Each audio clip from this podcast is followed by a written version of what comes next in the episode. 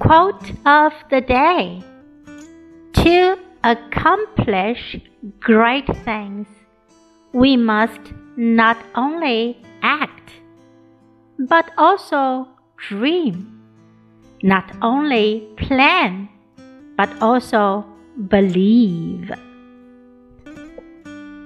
By Anatole France.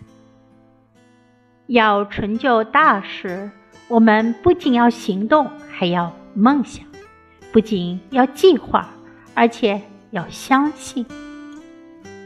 To accomplish great things, we must not only act but also dream, not only plan but also believe. Word of the day accomplish. Accomplish. 完成，达成。